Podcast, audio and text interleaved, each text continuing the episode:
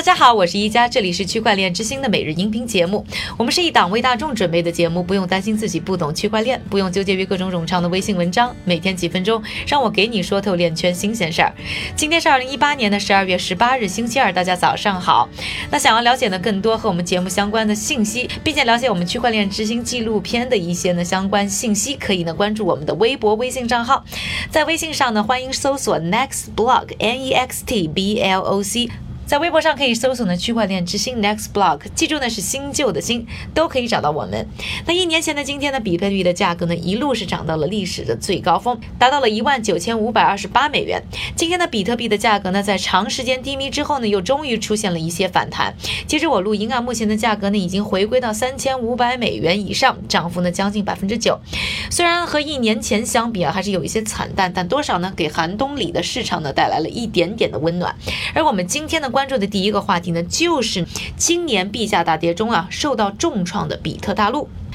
这家矿业巨头呢，进入在香港 IPO 的申请已经呢持续了很久了。不过呢，根据一个知情人士的透露啊，港交所呢对于批准比特大陆 IPO 的申请啊感到很为难。不过又没有直接拒绝的好理由，所以现在呢借着数字货币的熊市啊，一直拖着。先来说一说呢，在香港进行 IPO 的申请的流程啊，这个申请公司呢在向港交所。递交了招股书之后呢，港交所呢会开始啊进入一个调查对话期，然后呢申请呢必须要同时获得证交所和香港证监会的批准，最终呢进入啊决定发行规模和股价的听证会阶段。但如果呢，在提交了招股书之后六个月都还没有能够进入呢听证会的环节，那么申请呢就自动失效。今年十一月份的时候呢，迦南云智呢在提交上市申请六个月以后啊，依然是没有进展，当时呢申请呢就失效了。如果他们还想申请 IPO 呢，就必须再次启动申请。而另外一家想要上市的矿机企业亿邦国际，目前呢距离六个月的窗口期啊，就只有两周的时间，而。正式启动比较晚的比特大陆呢，手中六个月的时间也过去了，差不多一半，但现在呢还在等待啊港交所的批准。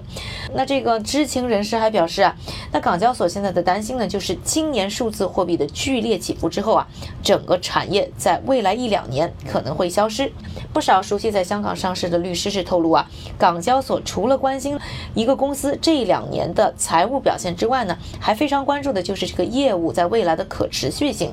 那如果呢，行业的未来现在都不确定，就更难证明企业本身业务的可持续性了。另外呢，我们单单也说这个财务啊，一邦国际和比特大陆呢，到现在都没有公布呢今年第三季度的财务数据。如果呢这个数据本身证明他们的盈利呢不能持续，也自然增加了批准的难度。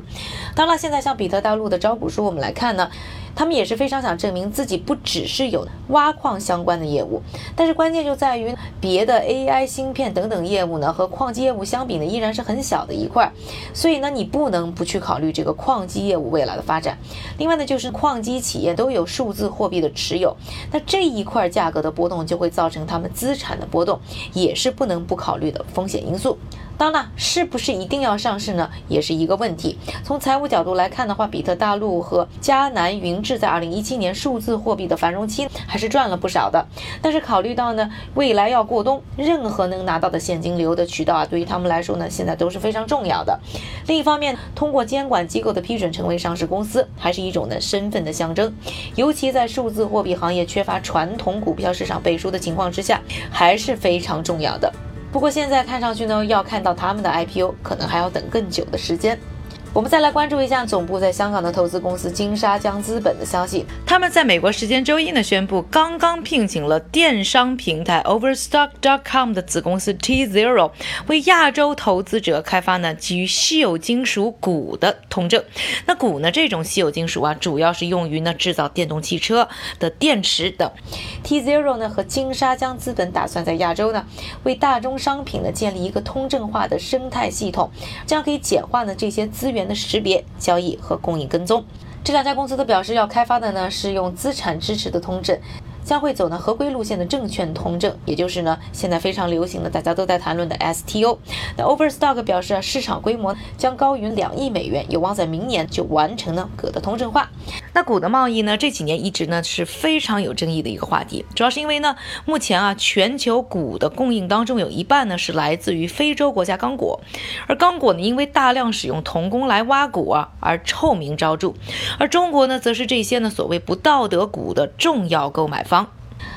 不过，区块链呢可以帮助发现挖谷过程当中的一些非法行为，并将这些活动呢登记在区块链上。今年四月啊，英国的咨询公司呢 RCS Global 呢还启动了一个相关的基于区块链的试点项目。那 Overstock 这家公司呢在链圈还是比较有声望的，它不仅接受啊四十多种数字货币来支付，而且它的子公司呢 T Zero 呢早已经成为呢 STO 领域的明星项目。而这一次呢和金沙江资本的合作呢还伴随着一个。坏消息就是，金沙江资本对于 Overstock 和 T Zero 一个超过四亿美元的投资呢，将要推迟完成。那说完了这两个话题之后呢，下面的时间还是交给我们的韭菜哥，他为大家准备了一系列链圈的最新快讯。好了，一家，我们先来看一组企业方面的消息。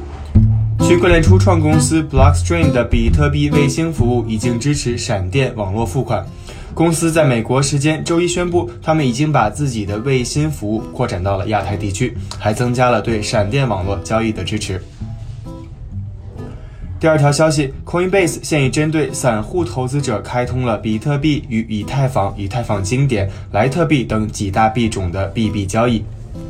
第三条消息，德国开发银行 KfW。和非洲布基纳法索财政部将对一项用于公共财政管理的区块链申请进行测试。据悉，这一区块链申请项目为 KFW 开发的开源应用程序 True Budget。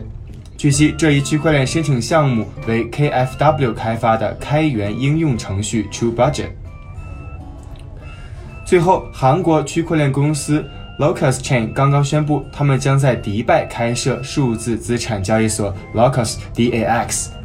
接下来，我们再来看一组报告。首先，根据研究机构 Dyer 的数据，仅 Coinbase 一家交易所的场外比特币交易量就已超过了 Grayscale 的比特币投资信托基金 GBTC 的场外比特币交易量。另外，二零一八年比特币交易量同比增加了百分之二十，而 GBTC 交易量却同比下降了百分之三十五。